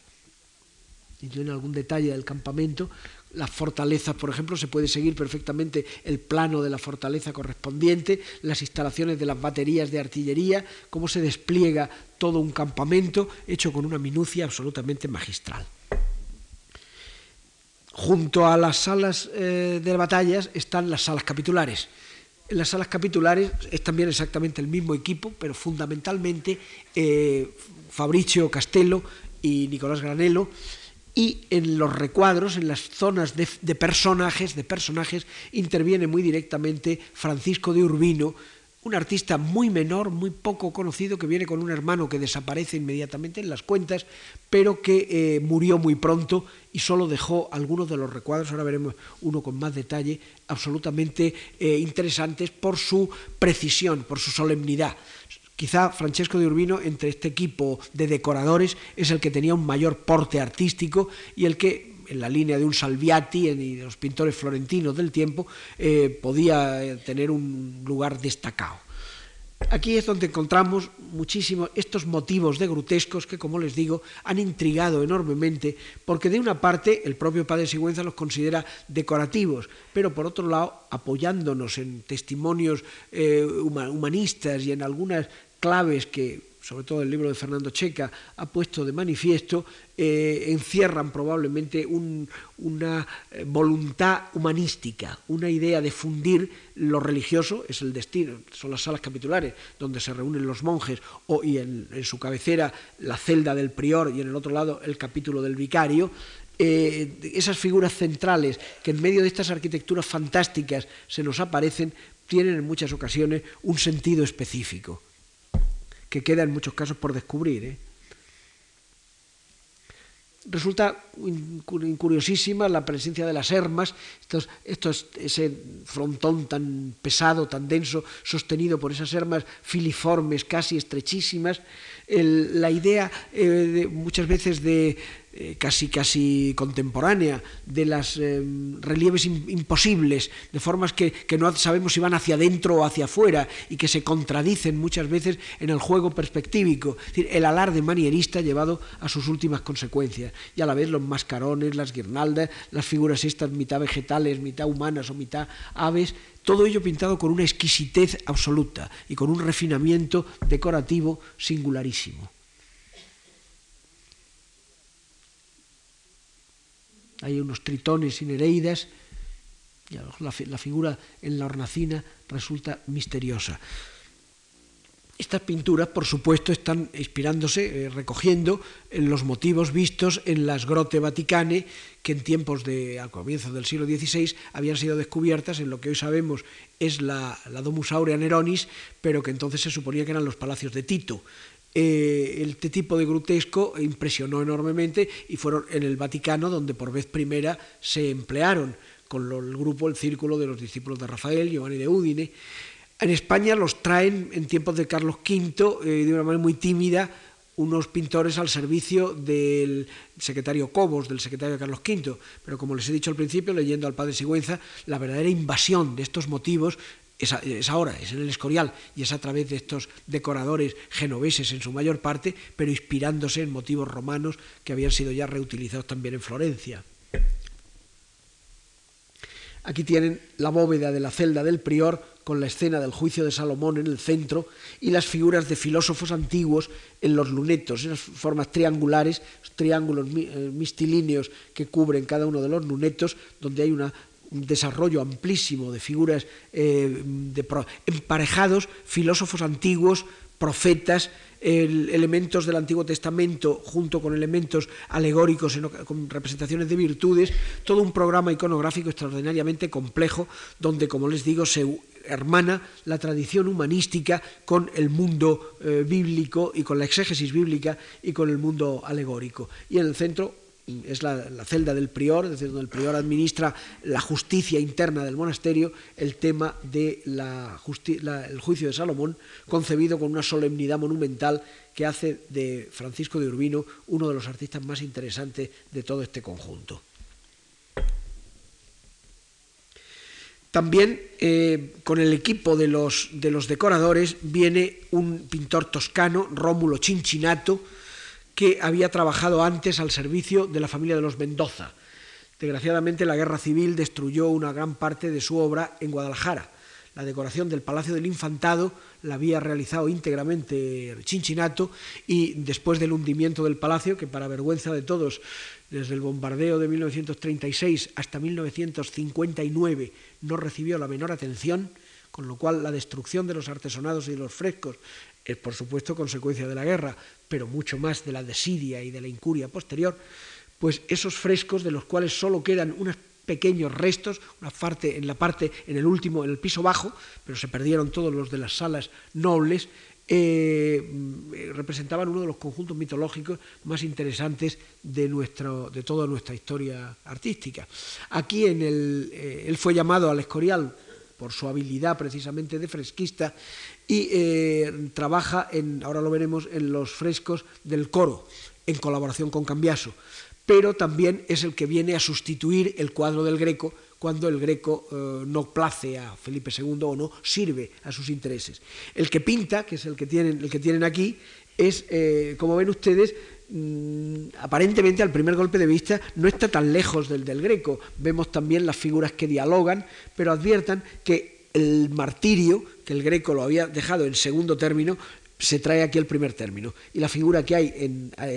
la parte primera, al nivel de los ojos del espectador, es justamente el cuerpo muerto de uno de los santos y detrás está el verdugo disponiéndose a decapitar al otro que está en actitud orante con las manos juntas. Es verdad que hay figuras que dialogan, al fondo está la centuria, es San Mauricio y la legión tebana, arriba están las almas y Cristo recibiendo un poco en la misma manera que la del Greco, pero de una manera muchísimo más prosaica, de una manera mucho más pedestre, más terrestre y sobre todo mucho más fácil de entender el que de lo que se trata es de un martirio, porque eh, el cadáver está en primer término, mientras que en los cuadros del Greco habría que una lectura eh, más eh, aguda para ir buscando en los elementos del fondo los factores narrativos. Es significativo de todos modos que a Chinchinato se le pagase considerablemente menos que al Greco. Eh, Felipe II era consciente de que calidad artística era superior la del Greco. Ahora, eh, diríamos, calidad funcional era muchísimo mayor la de Chinchinato, que vino a, cubrir y a cumplir perfectamente lo que al Greco se le había demandado inútilmente. La calidad decorativa, de, de, aparece muy bien en estos grandes frescos laterales del coro, donde eh, se presentan episodios de San Lorenzo, que es el momento en que San Lorenzo distribuye el dinero de la iglesia a los pobres en presencia del emperador, con estos fondos de arquitectura que cuadran perfectamente con la arquitectura del monasterio, que encajan estupendamente y que tienen este sentido retórico típico del momento que vivimos, y donde no faltan tampoco los alardes típicos de un manierista, pero de un manierista reformado de un manierista que necesita eh, eliminar el exceso de desnudo, el exceso de, sensualidad y de absurdidad, de, capricho del mundo. Fíjense la figura sentada en primer término, con la pierna escorzada, la, idea de, completamente eh, de alarde absoluto de esa figura, con una pierna horizontal, paralela a la superficie, y la otra casi perpendicular al plano, al plano del, del muro. Esto eh, lo había hecho su, maestro, él se había educado en Florencia y había conocido a Pontormo y a Salviati, y Pontormo en casi todos sus frescos coloca siempre una figura así, con una rodilla perpendicular al plano, al plano del muro. Aquí el San Jerónimo en su estudio está también concebido con esa sensación monumental con una arquitectura que hermana totalmente con la arquitectura del monasterio. Hay una especie de búsqueda ideal de fusión de estos frescos que evidentemente no son grandes obras artísticas, pero son perfectamente significativas, perfectamente adecuadas, perfectamente expresivas de su tiempo.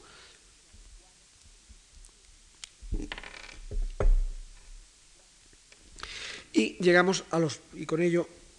iniciamos el final de la, de la presentación, a los tres grandes maestros, o por lo menos a los tres creídos grandes maestros que fueron, llegados, fueron llegando al, Escorial para realizar las empresas de mayor empeño. El primero de ellos, Cambiaso. Luca Cambiaso es un genoés que eh, había pintado muchísimo ya antes de ser llamado a España, vino ya hombre maduro, y que eh, había comenzado su carrera con un ímpetu completamente eh, de, joven rebelde, mm, manierista extremado, discípulo de Perino del Vaga, que había sido uno de los discípulos de Rafael, y decorando con motivos mitológicos eh, cargados de erotismo y de fantasía algunos palacios genoeses, especialmente el Palacio Doria. Los Doria, recuerden ustedes la estrecha vinculación de los Doria con España. Eh, luego, mm, la obra posterior fue derivando, empapándose, como le va a suceder también a Tibaldi en cierto modo, de un sentido más eh, contrarreformístico y consigue eh, una cierta monumentalidad y una búsqueda de severidad, de contención expresiva.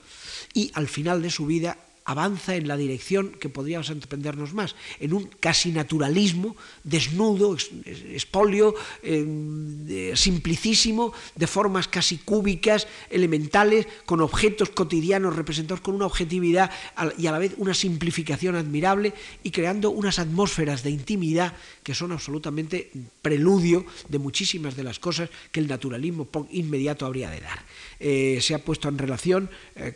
algunas obras, alguna le mostró ahora, de Cambiaso con el espíritu de Georges Latour, con el espíritu de Zurbarán y sobre todo con el espíritu de nuestro Sánchez Cotán, que le conoció personalmente y que le copió en alguna, en alguna ocasión. El padre Sigüenza dice de, de Cambiaso, vino Lucas o Luqueto de Italia como a suplir la falta que había hecho en su muerte nuestro mudo.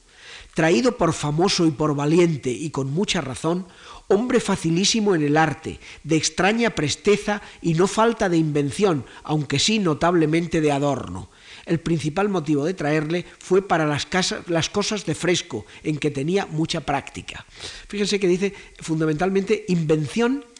y falta de adorno. La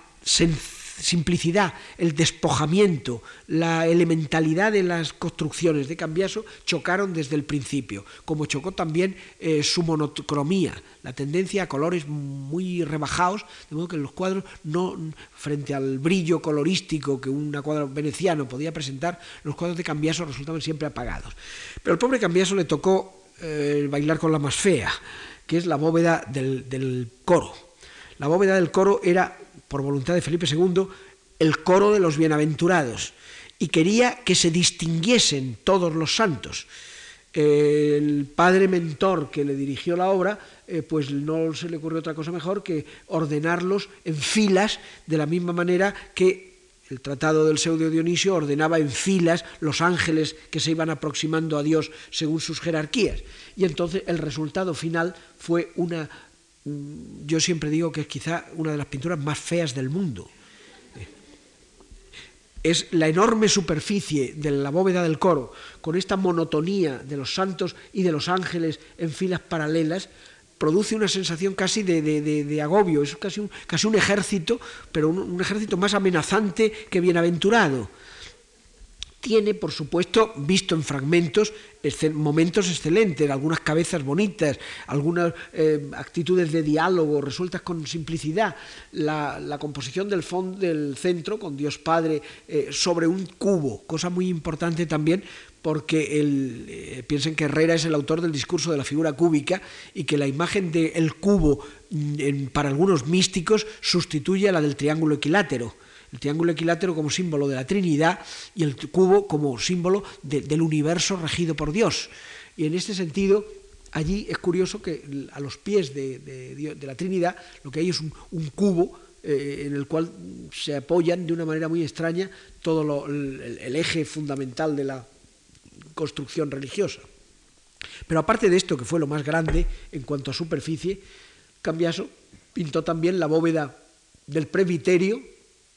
con la coronación de la Virgen, mucho más sencilla y donde los grupitos de los niños tienen cierta gracia en el dibujo, pero fíjense ustedes como tenía razón el padre Sigüenza Labra, el desposeído de adorno. es simplicísimo, son las cosas muy simples, muy pequeñas, muy, muy elementales y mm, los, volúmenes muy netos. Fíjense ustedes, por ejemplo, las rodillas de Dios Padre presentan una superficie casi horizontal y los pliegues completamente verticales. En los dibujos, y los hay admirables de Cambiaso, eh, utiliza una técnica que podríamos llamar casi cubista. Mm, plantea las composiciones a base de simplificar las cosas en conos eh, cilindros, prismas y esferas. De modo que un, cuerpo es un prisma con otros pequeños prismas que son los brazos y las piernas y una esfera que es la cabeza. Y compone todo ello de una manera que resultan de una extraña modernidad y que efectivamente han convertido los dibujos de Cambiaso cuando salen en el mercado en mm, objetos de, codiciadísimos que alcanzan precios disparatados, porque a lo que se parecen son a construcciones pues, del mundo de los pintores metafísicos italianos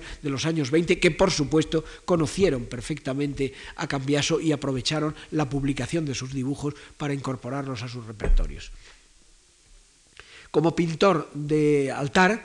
Mm, también muy desposeído, pero fíjense ustedes la eh, verticalidad de las figuras, el gusto por los ángulos rectos, la sensación maciza que presentan siempre sus composiciones. Y esto que el, propio padre Sigüenza dice que este es el mejor de sus cuadros, porque en realidad los, los demás le parecen todos ellos eh, demasiado eh, secos, demasiado ásperos, y, a Felipe II le sucedió lo mismo. Los cuadros que pinta para dos de los altares, el altar de, las eh, santas, de Santa Úrsula y sus compañeras, y el altar de San Miguel, fueron sustituidos después por otros de Tibaldi, porque, como dice el padre Cigüenta, no tengo el de San Miguel, dice, el cuadro de San Miguel, en el cuadro de San Miguel apenas quiso poner otro ángel bueno, todos los demás son demonios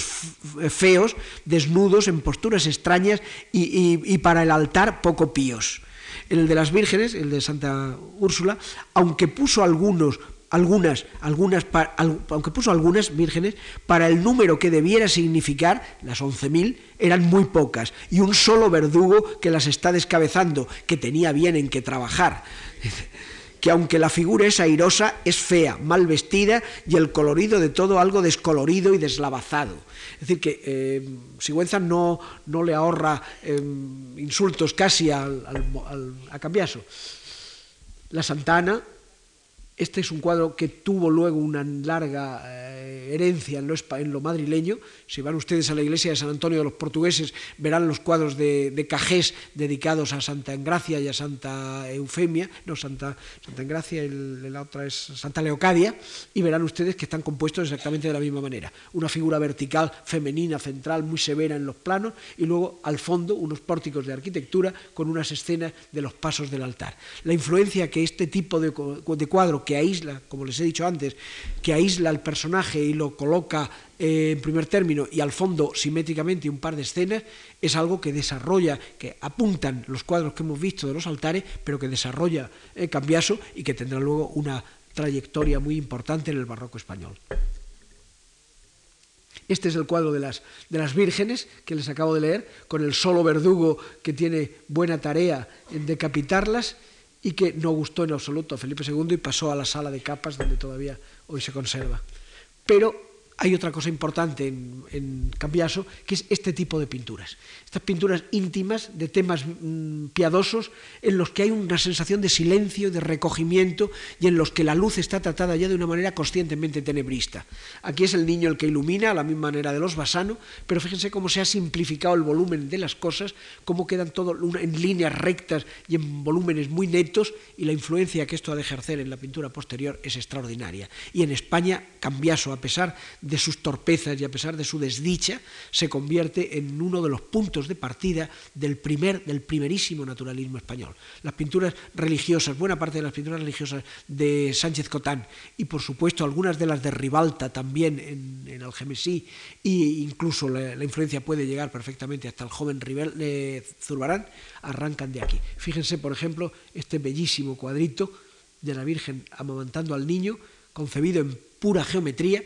pero con una iluminación y un tono de intimidad y de recogimiento y de ternura que es fundamental para el desarrollo del naturalismo posterior. Y esto también se ejerce importantísimamente a través de los dibujos. La fantasía enorme de sus dibujos proporciona variaciones tremendas sobre motivos cotidianos. El tema del taller del carpintero, que tanto desarrollo ha de tener luego en Orrente, en Zurbarán y en tantos otros pintores del barroco, no se había afrontado nunca antes con esta sensación de, trabajo doméstico, de escena realista sorprendida. Y fíjense, por ejemplo, la huida a Egipto, con la sensación del borriquillo y de la, sensación de cansancio del San José apoyado en la grupa del asnillo, toda esta eh, enorme facilidad se traduce en una fecundidad posterior extraordinaria. Chúcaro es el segundo artista que, de los importantes y el que defrauda más. Chúcaro vino, eh, dice, dice Sigüenza, mm, este vino a suplir la falta que hizo Luca Cambiaso, que murió en el Escorial, y suplióla también como Lucas la del mudo, que si viviese este ahorraríamos de conocer tantos italianos. Vino Federico con tanto nombre enderezado al servicio del rey por medio de personas tan graves y de tan buen juicio, y las estampas suyas le habían hecho tan famoso que poco menos le salimos a recibir con palio. dice, dice Sigüenza la soberbia de, Chúcaro, hombre muy poseído de sí mismo, que había viajado ya a Inglaterra, que había retratado a la reina de Inglaterra, que había pintado en Venecia, él, un, toscano eh, pintando en Venecia, que había trabajado en, el, en, Roma, en el Vaticano, que era la figura más opulenta del mundo italiano vivo en aquel momento, fracasó sin embargo enteramente en Madrid. Quizá su soberbia, quizá el confiar excesivamente en sus colaboradores,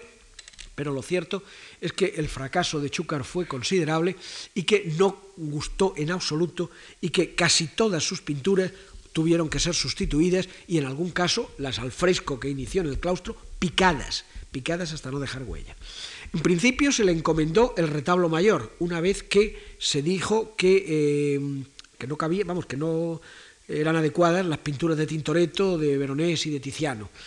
se llegaron incluso a colocar en el retablo y el grabado, tenemos un grabado de Jean Lermite aquí, en que eh, se nos presenta el retablo tal como estaba cuando Chúcaro fue despedido. Chúcaro estuvo escasamente tres años en España, pintó eh, el retablo, pintó eh, unas escenas del claustro, pintó las puertas de los relicarios laterales, pero ya digo que no gustaron en absoluto y unas, las pinturas del claustro fueron picadas las pinturas de los relicarios fueron repintadas hasta tal extremo que dice los dos principales mm, del colaterales son los de las reliquias, uno de la Anunciación de la Virgen y otro de nuestro doctor San Jerónimo. Son de Federico, aunque ya no son suyos ni de nadie, sino de un agregado no sé cómo. Es decir, los repintaron tantas veces que el propio Sigüenza no sabe muy bien a quién puede atribuirlos. Pero en el retablo quedaron solo los tres de arriba, la Asunción de la Virgen, la Resurrección de Cristo y la Pentecostés, y los dos laterales de en medio, el Cristo con la cruz a cuestas y el otro no recuerdo exactamente cuál es. El central, que era el martirio de San Lorenzo, fue arrancado y en su lugar se puso el de Tibaldi, y las dos, Adoración de los Pastores y Adoración de los Reyes del Cuerpo Bajo, también fueron sustituidos por dos cuadros de Tibaldi. Es decir, la fortuna de Chúcaro acá fue desdichada. Pero sin embargo, un poco a la misma manera que sucede con Cambiaso, el papel que ejerce aquí es importante porque sus discípulos, especialmente uno de ellos, Bartolomé Carducho, se queda en Madrid, se casa en Madrid y viene con él un hermanito de nueve años que va a ser luego el más importante pintor de Madrid antes de la llegada de Velázquez. Vicente Carducho, el que consideramos el punto de partida de la escuela madrileña, es hermano menor de Bartolomé Carducho y viene a España en el séquito de Chúcaro.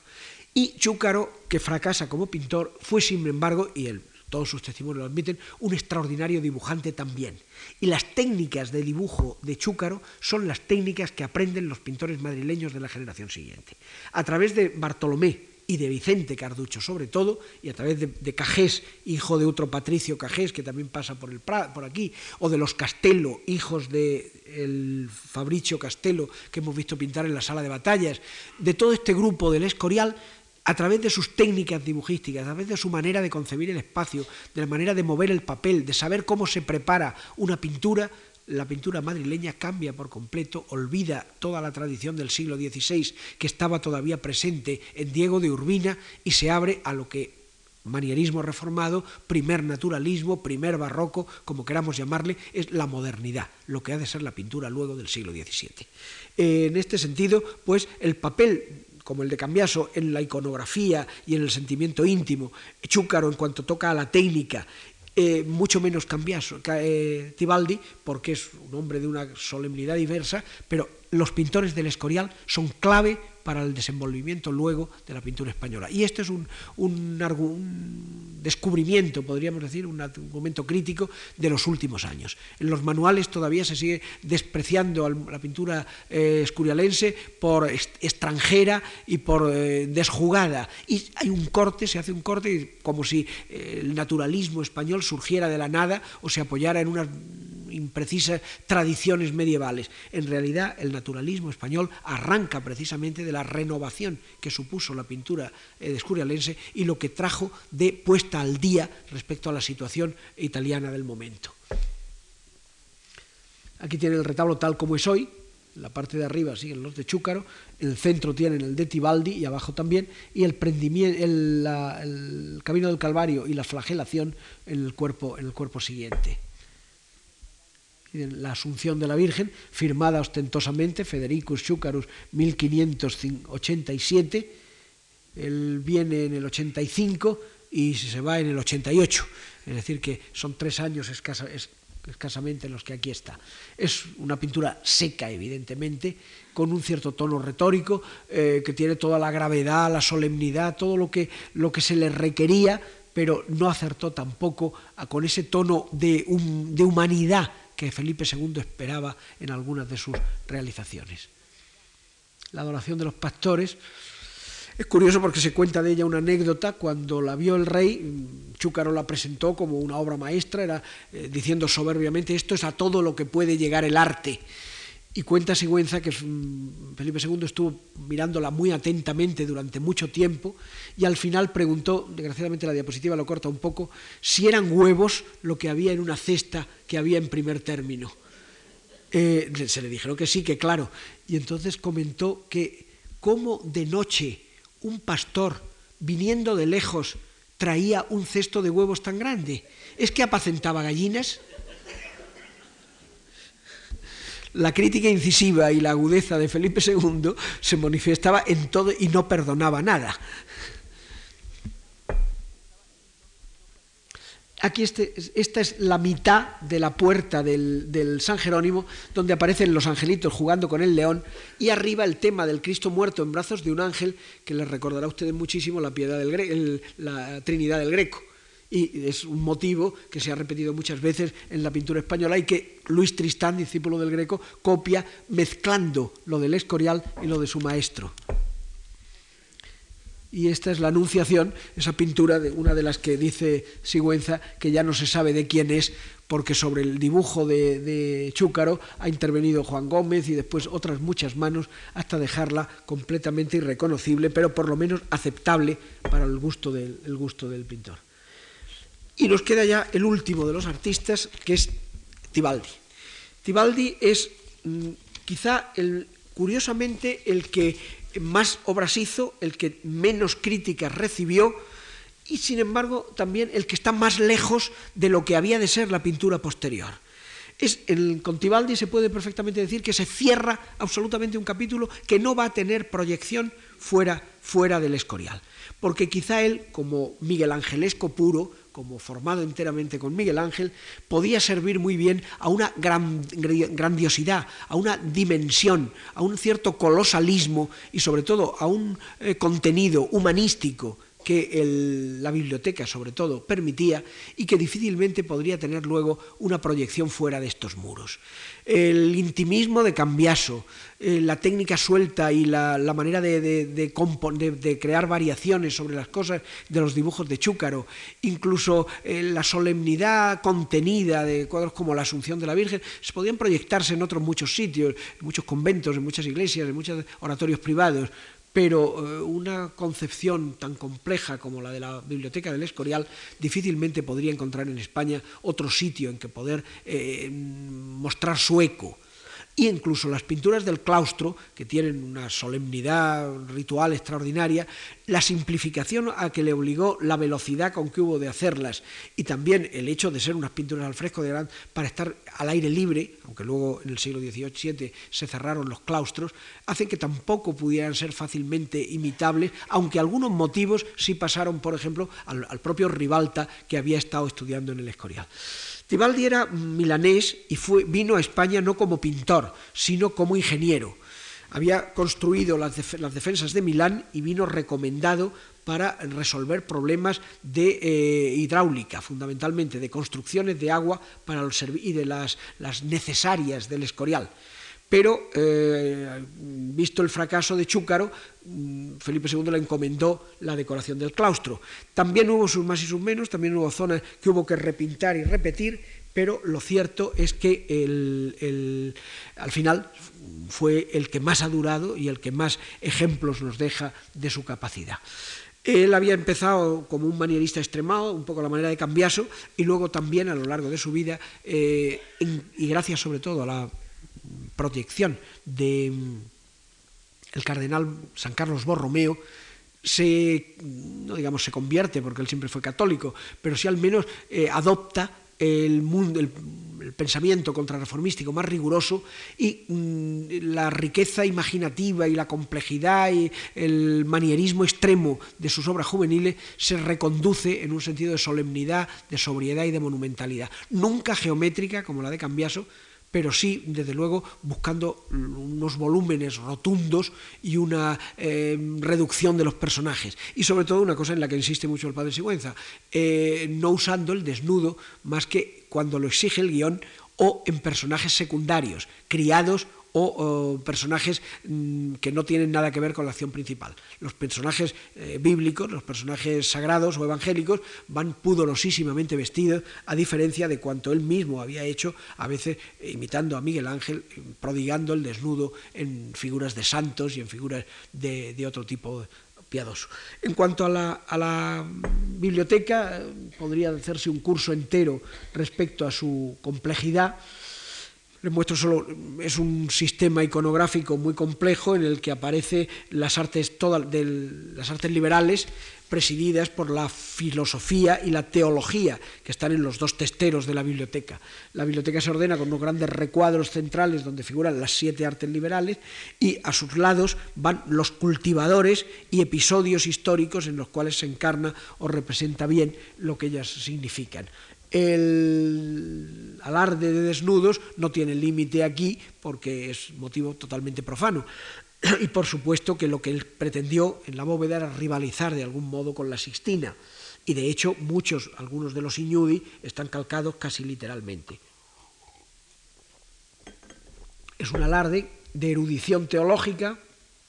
de habilidad de trampantojo. Fíjense ustedes la tercera dimensión que se sugiere aquí en el píndaro, metido en esa especie de hornacina en relieve con los niñitos sujetándolo y la sombra que proyecta la figura en, la hornacina. el naturalismo con que están tratadas los accesorios, las ramas de hiedra que hablan de la inmortalidad, la energía del mercurio que acompaña y fíjense las figuras en grisalla, la variación, el, tema es siempre, vamos, la técnica es la de Miguel Ángel, eh, zonas tratadas naturalísticamente, otras tratadas en, como si fueran piedra, como si fueran mármol, otras tratadas como si fueran medallones de bronce dorado, mezclando las distintas cualidades y materias para conseguir unos efectos de riqueza decorativa casi abrumadora. Las disposiciones de las ventanas, igual que en la capilla Sistina, los lunetos, y las pinturas religiosas que sustituyeron las de Chúcaro en el retablo, la adoración de los pastores. Fíjense que hay, desde luego, un, aquí mismo también un cierto gigantismo. Las figuras son muy grandiosas, incluso la misma Virgen, si se pusiera en pie sería monumental. Pero vean el pastor, el recogimiento y la unción del pastor del primer término, que exhibe el torso y las piernas desnudas, pero que desde luego crea una atmósfera mucho más piadosa, en cierto modo, que la misma que Chúcaro había sugerido en el cuadro de los huevos. Y en la adoración de los reyes, la masa enorme del manto del rey el centro, llena, nos, mantiene todavía este sentido de lo, de lo monumental, de lo, de lo, grandioso, pero tanto la cabeza de la Virgen como la del ángel están intentando incorporar un elemento de delicadeza, de dulzura, que está ausente por completo en la, en la biblioteca y que nos dice cómo a la hora de hacer pintura eh, devocional es perfectamente capaz de ponerse al paso de lo que se, se, le exigía. Y evidentemente a Felipe II le gustaron, puesto que al cabo terminó colocándolas en la, en la parte más visible, más próxima del retablo mayor. Este es el San Miguel que sustituyó al de, al de Cambiaso. El de Cambiaso se quejaba al Sigüenza de que había un solo ángel y muchos demonios. Aquí ha colocado más ángeles alrededor, y, eh, los, pero de todo modo los demonios siguen siendo un alarde de, de, anatomías en que alguno de ellos, por ejemplo aquí el de la derecha, está tomado directamente del juicio final de Miguel Ángel y en la Santa Úrsula y sus compañeras también sustituye a la de Cambiaso, eh, colocando eh, muchas más eh, vírgenes, muchos más verdugos, pero aislando también la figura central de tal modo que se destaque, del mismo modo que les decía a propósito de las anteriores, que quede siempre una protagonista de gran tamaño en el centro del lienzo y en los laterales se desarrollen las escenas de mm, anecdóticas, episodios históricos, martirio, etcétera, etcétera. Y en primer término, estas grandes figuras monumentales de los sayones que subrayan la crueldad del martirio de la misma manera que se le había reclamado a Cincinnato a la hora de desplazar el cuadro del Greco. La resurrección Fíjense también el uso de los efectos nocturnos, de los contrastes intensos de luces y de sombras que van avanzando enormemente y creando una predisposición a ese eh, tenebrismo que ha de surgir después, ha de madurar después en el 17. La figura del Cristo retórica, solemne, pero frente a las acumulaciones de, los, de la, mitológicas de la biblioteca, una cierta contención expresiva que entra dentro de esa eh, disciplina que San Carlos Borromeo había, había inculcado a sus seguidores.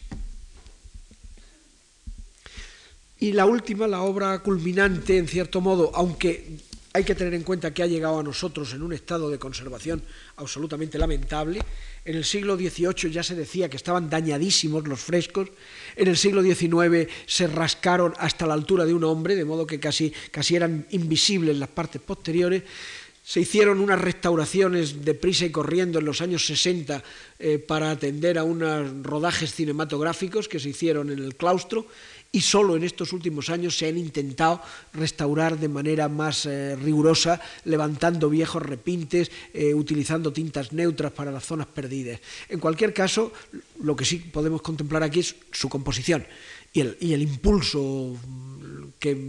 Tibaldi supo dar a estas, a estas figuras solemnes de tamaños desmesurados que, que armonizan, a pesar de la estridencia de su color, con el conjunto entero del claustro. Eh, la serie es la serie de la vida de Cristo desde la encarnación, perdón, desde la eh, concepción de la, de la, Virgen hasta el juicio final. En realidad se trata pues como de una especie de recorrido de toda la, de toda la historia bíblica eh, que se hace como procesionalmente y que eh, reconstruye también de algún modo el itinerario desde la concepción hasta el juicio, es decir, eh, el, hombre, el, hombre que recorre se puede identificar también de alguna manera con los tramos de la pasión como viendo en ello una especie de anuncio de sí mismo. El... Mejor es verlos los elementos que introduce aquí eh, arquitectónicamente son de una enorme habilidad. Eh, fíjense que introduce las columnas salomónicas, que ya las había utilizado Rafael en algunos de los cartones, pero utiliza arquitecturas de color gris para que armonicen con la arquitectura real del claustro, con lo cual la sensación es que las arquerías del claustro son como unas puertas abiertas a unos espacios complementarios del propio claustro, concebidos con sus mismos materiales, a veces con audacias arquitectónicas distintas, como en la columna salomónica, pero en otros utilizando una sobriedad arquitectónica que armoniza totalmente con la verdadera y en la cual se desarrollan estas escenas con concepto escenográfico, con personajes grandiosos y con un sentido el ritmo muy severo y muy sereno. Estos los desposorios, puesto solamente algunas cuantas, la anunciación, fíjense las bóvedas que son, repiten las bóvedas de arista del propio claustro en perspectiva, una solemnidad monumental esta eh, visitación vista en una escalinata y donde al fondo vemos unos huecos eh, termales eh, aproximadamente equivalentes a los que se pueden ver en la escalera del propio monasterio, con una, mm, un entablamento escorzado. Esta misteriosa, curioso porque es un cuadro, una huida a Egipto, con ese ángel extraño cabalgando sobre una nube que eh, ha fascinado a algunos críticos italianos. En textos recientes se le ha llegado a llamar a esta escena como una de las más misteriosas y transparentes de toda la pintura occidental. Creo que es un poco excesivo, pero la verdad es que es un cuadro que resulta inquietante, extraño, con esa figura del ángel que guía en una atmósfera ausente, la Virgen eh, subsumida en la contemplación del niño y el San José fatigado. Es un cuadro un fresco, francamente eh, interesante y misterioso. Cristo entre los doctores, con esas perspectivas de cúpulas y estas figuras grandiosas en primer término. las tentaciones. Este curiosamente porque este sabemos de una restauración que sufrió en 1610 en que Bartolomé Carducho rehizo la figura del demonio, la figura del fraile, que es un demonio que si lo viéramos de cerca tiene cuernos que le asuman por la caperuza, eh, lo rehizo Bartolomé Carducho. El dibujo preparatorio de Carducho se conserva en la Biblioteca Nacional y es curiosísimo porque eh, hay una especie de simbiosis perfecta entre un artista que funciona ya dentro del naturalismo y eh, su maestro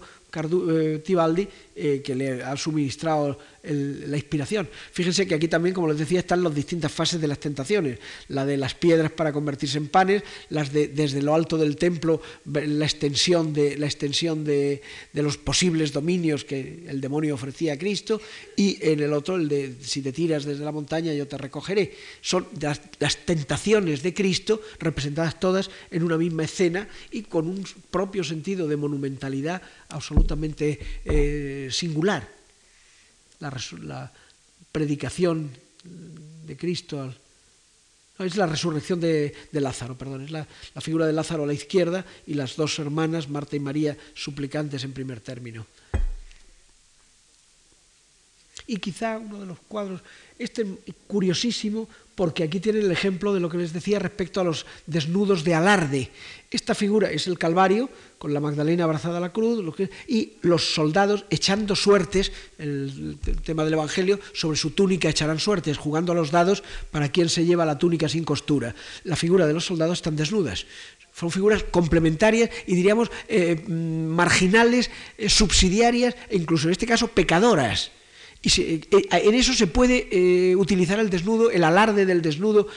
y el juego de perspectiva y de anatomía que aquí se emplea. Pero en la figura del Cristo hay una gravedad, una solemnidad y un patetismo que ya es entera y absolutamente contrarreformístico, maduramente contrarreformístico. Y en cuanto a la calidad de la pintura, tengo un detalle que les permitirá ver un poco la intensidad del color y el refinamiento del dibujo. Y cómo incluso, siguiendo la medida de su maestro, eh, Miguel Ángel, las figuras femeninas tienen este aire un poco de graves matronas, en las cuales el mundo romano está, por supuesto, enteramente presente. Como les digo, y con ello concluyo, la pintura del Escorial no es, los, los pintores que Felipe II llevó al Escorial no son grandes maestros, no son genios en absoluto, pero significaron muchísimo en la historia de la pintura española.